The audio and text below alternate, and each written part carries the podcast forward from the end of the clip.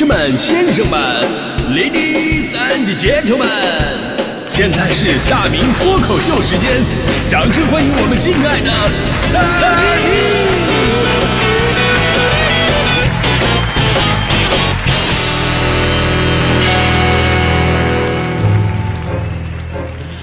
明！好，欢迎各位来到今天的大明脱口秀，我是大明啊。人家都说孩子呀就像是天使一样，是非常单纯、非常善良的。其实这句话呀，明显说的都是自己家孩子啊。自己家孩子怎么看怎么好，而当有一个时刻搞着破坏，而且摧毁你信息，又让你束手无策的熊孩子出现在你身边的时候，你可能就不会这么有耐心了。现在的孩子在父母的培养之下呢，沟通能力确实比我们那会儿强太多了，而且主意特别的正。你就比方说，我们小区那些孩子，已经有两个在电梯里边叫我大胖子，还是那种就是这边牵着妈妈的手，然后呢看到我之后呢，突然好像看看到了飞碟的感觉，特别兴奋。然后那，些孩子可能也知道大声说不礼貌，然后既兴奋又压低着声音对自己妈妈说：“妈妈，妈妈，大胖子，大胖子。”你说一个电梯就那么大点地方，你小声有用吗？之后你妈妈没有理你，那是为了避免尴尬升级。而你竟然以为你妈没看见，然后又说了一遍：“妈妈妈妈，大胖子大胖子。”过分的是，上周我去买盲盒，抽出来之后吧，我就在我们那个小区的长长长凳上，我就把玩那个那个小玩具。然后呢，现在很多小孩对盲盒也很感兴趣。从我从拆啊到装啊再到把玩的整个过程，有一个小男孩就站在离我半米的地方，直勾勾的看着，就是口水掉了能滴我手背上那种。当时整得我特别尴尬，好像我很幼稚似的。虽然这种行为确实挺幼稚啊。结果呢，过了一会儿，男孩说：“哥哥哥哥，能借我玩一下吗？”然后呢，我我我看在他叫我哥哥的份上，我就借他了。熊孩子当时拿着这个玩具跑到他妹妈妈面前说了：“妈妈妈妈，这是那个哥哥送我的。”他妈妈说了：“哎呀，那不还赶紧还不赶紧谢谢哥哥，谢谢哥哥。”就这么东东西就就转手了，这强盗吗？这不是？而且我还发现，现在很多小孩有暴力倾向，在院里边扔东西打狗啊，拿着木棍上山赶猫啊，还有的在地上发现了那种大知了，然后呢，很多小孩特别兴奋，拿着砖头去砸，旁边的家长完全不管。我还看到有个小胖子抓着一只青蛙的腿把青蛙倒吊着，然后把青蛙的脑袋呀浸泡在水里边，然后再提起来，如此反复，跟跟那个虐待战俘似的。我说。我当时我就我特别想抓着孩子腿给他倒着拎起来，我就问你舒不舒服啊？虽然说孩子活泼好动是天性啊，善恶好坏要引导，但是如果一个熊孩子不加强管教的话，绝对是身边最可怕的定时炸弹。你先别憧憬说，哎呀，活泼好动的孩子比别的孩子更有创造力，因为你可能连今天都都 都过不去了，你知道吧？熊孩子破坏行径每天都在发生着。咱们就说几个新闻吧。八月十四号，西安有个小区里边，一张张百元大钞从天而降。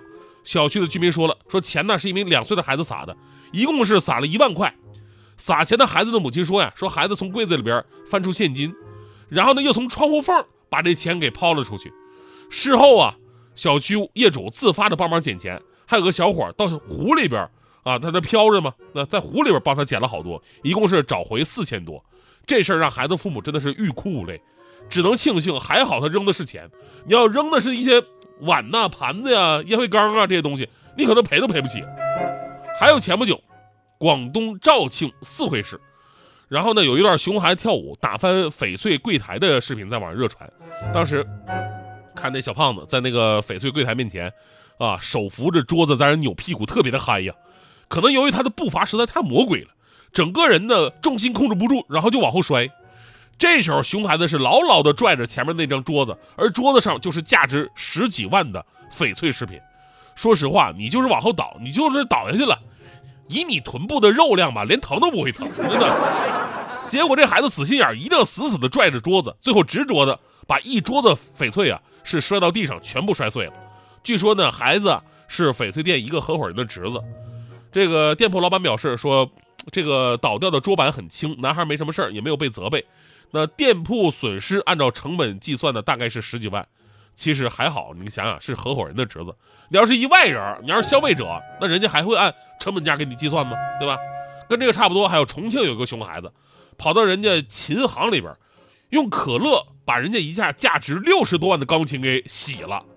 你说一个琴行里边摆的钢琴，那琳琅满目的多的去了，对吧？几千块有，几万块的也有。你可倒好，太识货了，专挑那个最贵的。于是就引发了琴行跟熊孩子爹妈大战啊！你们钢琴凭什么这么贵啊？废话，人家限量版能不能不贵吗？最后考虑到熊孩子这他们家也不会买琴，那初步说赔偿折旧费二十万。刚才咱们说那顶多是财产损财产损失啊，那接下来呢，这个就是真的扰乱社会秩序了。前两天咱们新闻也说了，说广西南宁在地铁站里边有名男孩啊，一手挡着自己的脸，一手是猛按扶梯紧急按钮，导致电梯突然停止。还好上面的两位乘客呀，当时忽悠一下子是抓住了扶梯扶手，这才没有从高处摔倒。民警随后对这名小朋友及其监护人进行了批评教育。这监监护人呢，还觉得孩子，哎呀，我们不是故意的，我们就是好奇孩子嘛啊，不是故意的，你挡什么脸？一看就是惯犯啊。也幸好是没出问题。我估计孩子父亲的真实心里话是这样的：阿弥陀佛，你是我爹呀。所以你说，你看了这么多的这个身边的案例也好，包括我自己个人经历，我就一直在想一个问题。作为一个成年人，我真诚的呼吁啊，生活在熊孩子的世界里边，我们需要成年人保护法。人们对于孩子呀总是宽容的啊，当遇到这样的事儿的时候，总是在心里边有这样几个声音出现啊，他还是个孩子，小孩子不懂事儿，不要跟孩子们一般见识。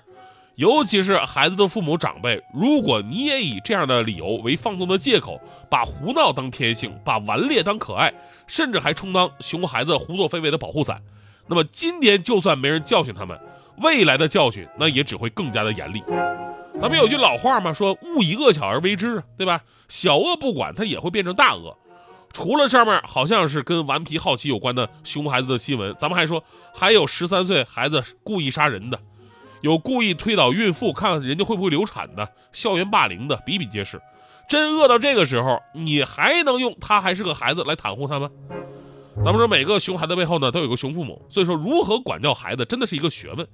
现在这个家长啊，真的太追求方法了啊，心理啊，什么行为啊，然后分析呀，就是相比我们这一辈的父母，我们父母就简单粗暴很多呀。犯错我们就会挨打，大多数孩子都是比较吃这套的，都害怕挨揍。有一次我小时候我就闯祸了，闯祸了，吓得我都不敢回去见我爸妈了。我当时我我留了张字条，我说我走了，不要找我。然后我就离家出走，逛了半天无处可去，兜里没钱啊，沮丧的回到家。到家一看，父母还没回来呢，说怎么办呀？我怕见到他们啊，我我就躲在家，躲躲进我们家那个衣柜了。不知不觉的，我就睡着了。醒来的时候呢，才发现他们俩都回来了。我妈在外边哭，说让你别打，你不听，说现在怎么办呢？这孩子，我我爸也叹气了，哎呀。先别哭了，别哭了，先找到吧。以后咱们再也不打孩子了啊。一听他俩说这话，我如释重负，我赶紧从衣柜里边出来了。我说：“哎，别，我在这儿呢，我在这儿呢。”我爸我妈看到我突然出现，真的是喜极而泣，然后轮流把我打的老惨。你们怎么能骗人呢？Baby baby 你好，我是你的爸爸，快点跟着我说爸爸爸爸爸。宝贝宝贝你好，我是你的妈妈。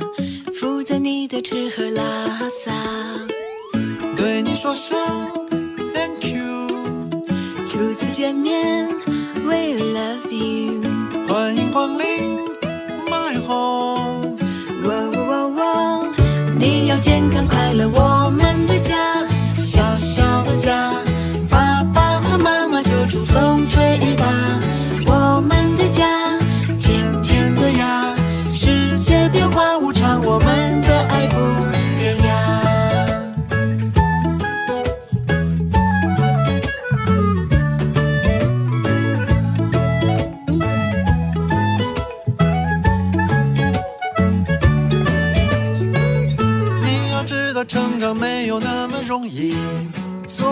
我会陪你坚持到底。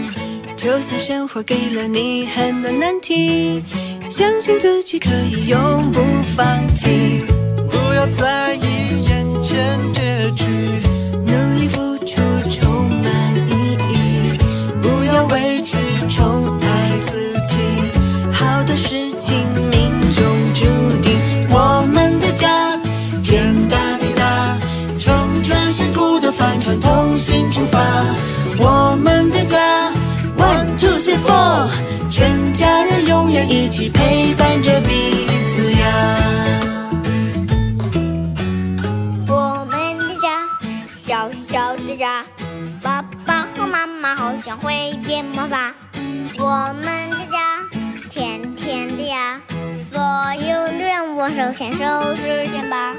我们的家，小小的家，所有的言语都是爱的表达。我们的家，甜甜的呀，所有的愿望手牵手实现吧。